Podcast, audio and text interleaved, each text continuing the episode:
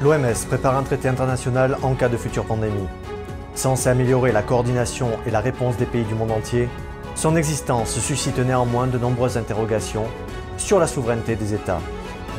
L'ouverture de la PMA à d'autres publics que le traditionnel couple homme-femme a bousculé les codes établis. Nous tenterons de comprendre ce qu'il en est en 2022. La baisse de la natalité et le vieillissement de la population deviennent une préoccupation majeure pour la Chine. Désormais, le pays tente d'éviter une grave crise démographique et les conséquences économiques qui se profilent à l'horizon 2025. Plusieurs études ont démontré les bienfaits du rire sur la santé physique et psychique. Dans les entreprises et l'armée, cet outil prend une place centrale. Bienvenue sur Nouvel Horizon. Je suis Anthony Bluto. Vous l'avez sans doute remarqué, les années 2020 et 2021 ont été assez rythmés. Et pour cause, la pandémie du PCC est passée par là, mettant à l'arrêt nos économies et nos vies sociales. Mais s'il y a bien une organisation qui n'a pas chômé pendant ce temps, c'est l'Organisation mondiale de la santé. En effet, sur le site de cette dernière, nous pouvons lire que, sur cette période, l'OMS a dirigé la plus grande riposte mondiale jamais menée face à une crise sanitaire.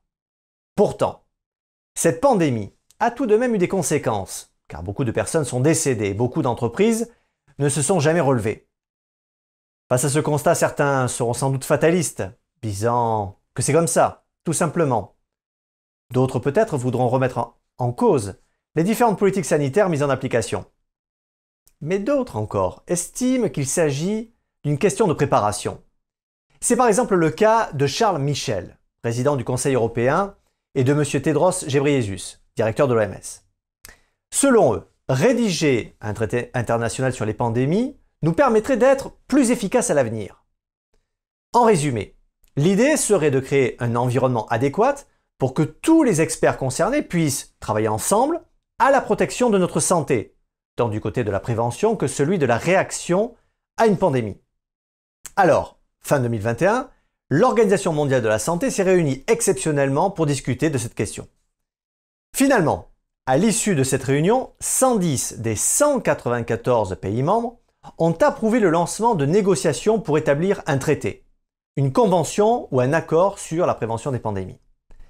Parmi les axes de ce projet, nous pouvons citer l'amélioration de l'égalité d'accès aux soins, l'établissement de principes visant à aider les pays à améliorer la préparation et la réaction aux futures épidémies, mais aussi le partage des diverses données et matériels nécessaires à la recherche.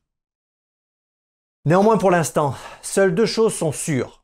Cet accord sera juridiquement contraignant pour les États, choisissant de les signer, et il sera ancré directement dans la constitution de l'OMS.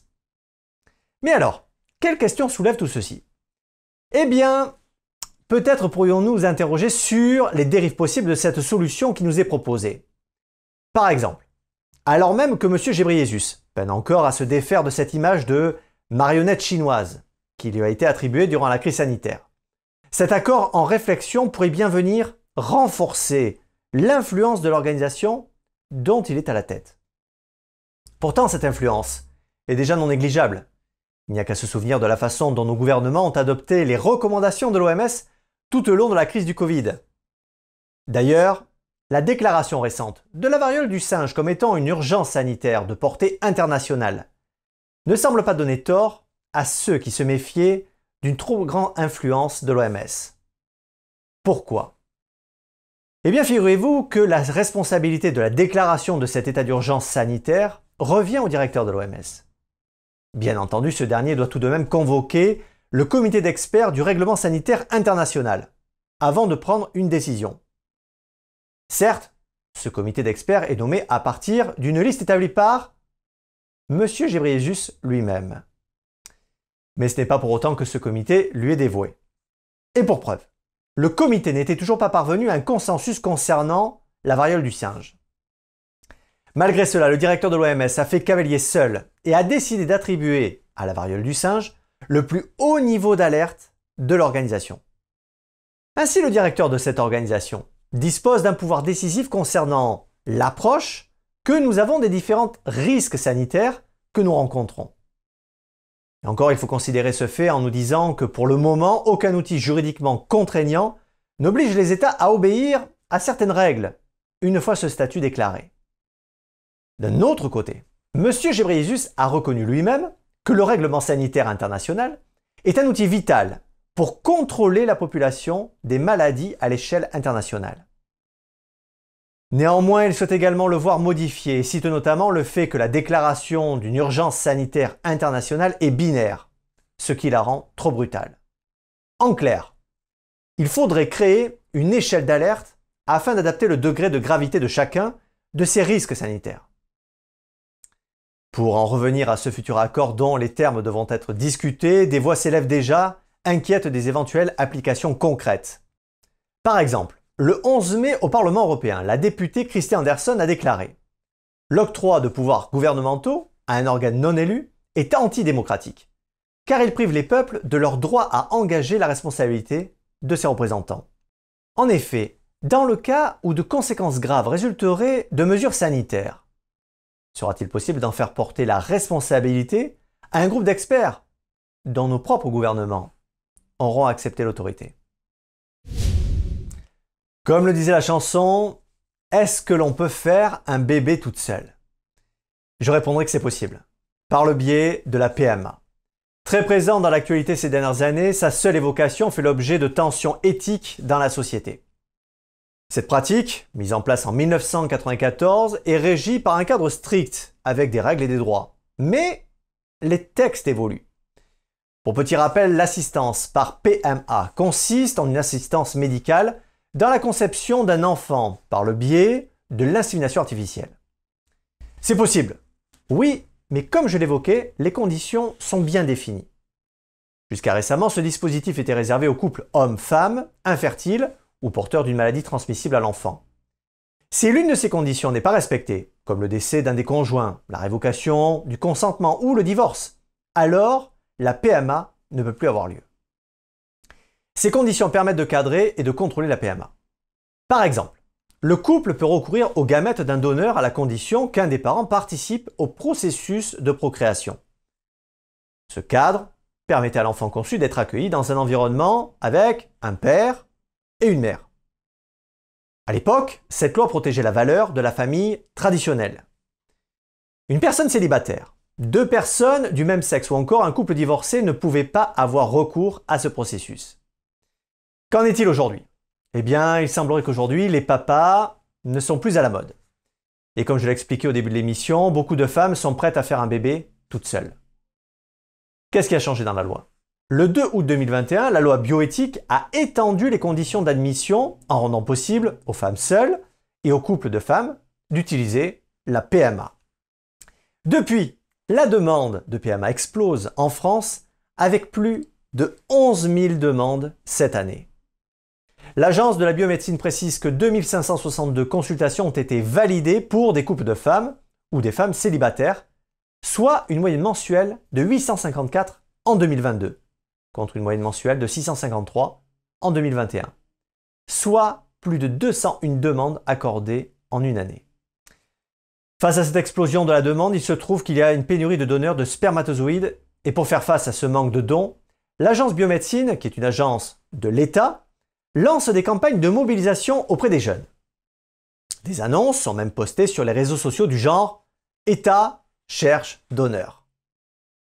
Rappelons par ailleurs que l'assurance maladie prend en charge l'intégralité des frais médicaux occasionnés par le don de gamètes. Vu que les délais d'attente s'allongent, certaines personnes émettent l'idée de rémunérer les donneurs. Sauf qu'à ce jour, c'est interdit puisque la loi interdit la vente des produits du corps humain, car cela est reconnu comme contraire au principe de dignité humaine.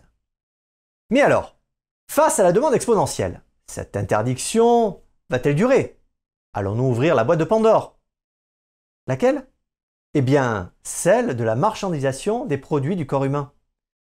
Le site Humaniste Futur estime que nous sommes à l'heure d'un choix décisif pour l'humanité.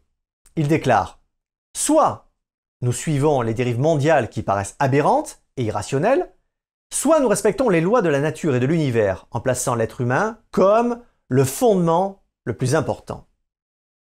Certains couples qui s'opposent à la PMA expliquent subir des pressions de la part de l'entourage amical et familial. Dans un reportage de Cato TV, un couple déclare on a un peu l'impression de passer pour des extrémistes, un peu psychorigides, qui ne savent pas profiter de la vie. Ben voilà, la médecine, la technique permet. Pourquoi vous n'en profitez pas? C'est vrai que c'est difficile, parce que finalement on a rencontré très peu de personnes qui ont respecté notre choix. Aujourd'hui, la finalité de la PMA a complètement changé des origines. Cette technique n'est plus un acte médical, c'est devenu un moyen de concevoir un enfant. Avant, l'objectif était de réparer un corps humain dépourvu de moyens de procréer et de mettre un enfant au monde. Mais aujourd'hui, il s'agit de dépasser cela. Puisque des femmes en parfaite santé ont recours à cet acte, juste parce qu'elles refusent l'idée de la complémentarité féminin-masculin. Alors, le pays le plus peuplé au monde serait-il en train de connaître un revirement démographique? Eh bien oui, Frappée par quatre décennies d'une politique coercitive de l'enfant unique, la Chine connaît une crise de sa natalité majeure. Rappelons tout d'abord que face à une démographie galopante, le régime chinois avait en son temps supprimé des millions de naissances par des méthodes de stérilisation et d'avortement forcés. Le retour de bâton se fait sentir puisque la baisse de la natalité, comme je viens de l'évoquer, et le vieillissement de sa population, la Chine se retrouve dans une impasse. Pour vous donner quelques chiffres, le taux de fécondité en France est de 1,9 enfants par femme, alors qu'en Chine, il est de 1,3, soit l'un des plus bas du monde, du jamais vu depuis 1949. À cela s'ajoute le constat d'une réduction de sa population en âge de travailler. En effet, elle ne reflète pas une pyramide des âges standards, car il y a plus de personnes âgées de 50 à 54 ans que de personnes âgées de 35 à 39 ans. D'après le magazine Esprit, dans la tranche d'âge entre 20 et 40 ans, il existe un écart de plus de 17 millions d'hommes par rapport aux femmes. Et cette situation inquiète l'organisation Human Rights Watch.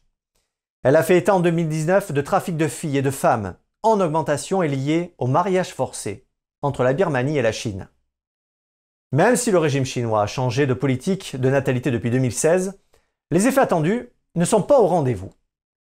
Les Chinois semblent marqués profondément par la politique de l'enfant unique.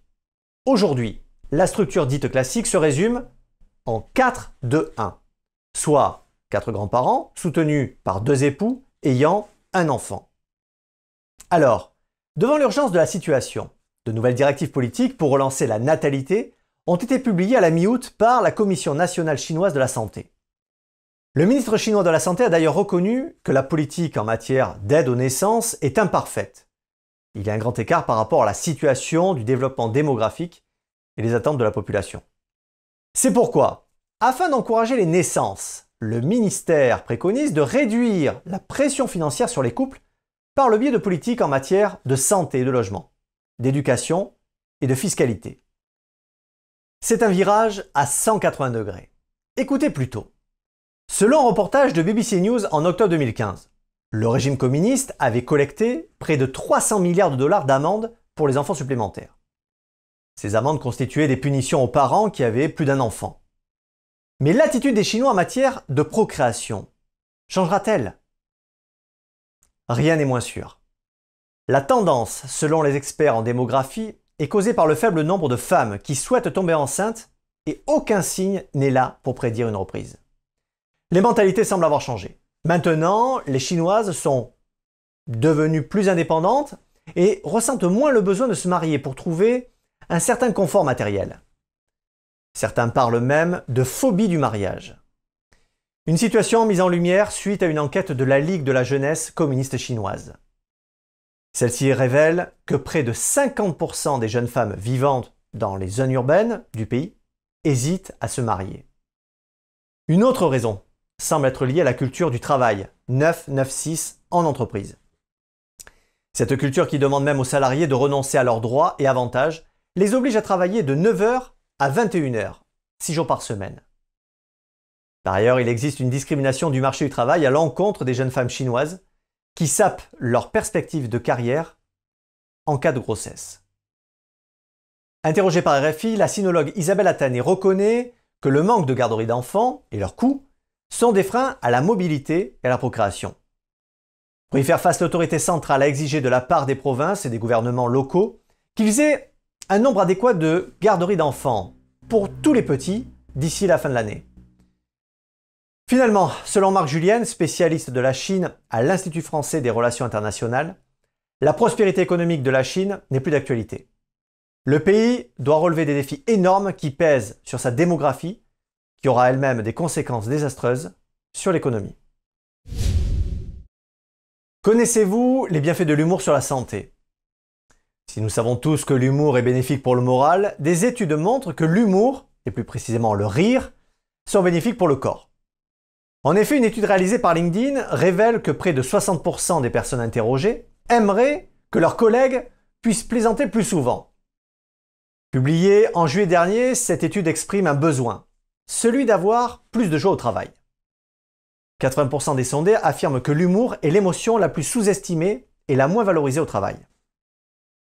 Si cette étude est récente, de nombreuses entreprises avaient déjà compris l'importance du rire sur le lieu de travail. Certaines font même appel à des professionnels du rire pour apaiser leurs employés. Nous retrouvons entre autres le yoga du rire, la thérapie du rire ou encore la rigologie. Non, non, je ne plaisante pas. Mais finalement, quels bénéfices en tirent les employés? En 2007, des chercheurs américains en psychologie ont démontré que les employés ayant fait quotidiennement le yoga du rire pendant deux semaines étaient plus optimistes, plus efficaces et s'adaptaient mieux aux contraintes. Le neurologue et spécialiste du rire, Henri Rubinstein, a déclaré à l'émission Grand bien vous fasse que le rire est un mécanisme de défense de l'organisme. Il est même allé jusqu'à affirmer que le rire permettait de diminuer le stress et de traiter la tension artérielle, l'humeur et toutes sortes de douleurs. Mais finalement, d'où vient le yoga du rire? Il est originaire d'Inde, à l'instar du yoga traditionnel. C'est dans les années 90 que le docteur Madan Kataria a lancé son premier club du rire. Aujourd'hui, le phénomène est mondial. Et des milliers de clubs de rire sont aujourd'hui recensés dans plus de 115 pays. L'autre avantage du rire est sa dimension sociale, bien sûr. Selon la philosophe Aïda Ndiaye, le rire révèle les valeurs et les mœurs d'une société. Le rire et la bonne humeur se retrouvent aussi dans des secteurs inattendus, comme l'armée. En effet, l'officier, enseignant et auteur Raphaël Chauvency a déclaré au magazine Capital que la joie et l'humour sont des vertus ancrées dans l'esprit militaire. Il a aussi affirmé que le combat implique la joie, l'enthousiasme. Sans cette énergie vitale, le combattant part vaincu. Dans l'armée, le chant, la musique et la joie ont toujours servi de réconfort dans les heures sombres. L'exemple le plus flagrant sont les marches militaires créées pour motiver les soldats avant de partir au combat. Si vous saviez déjà que le rire et la bonne humeur étaient bénéfiques. Vous savez maintenant qu'ils renferment bien d'autres bienfaits. Et rappelez-vous, le rire est contagieux. Alors, n'hésitez pas à le transmettre. Merci d'avoir suivi Nous Valorisons. Prenez soin les uns des autres. Et restez libres.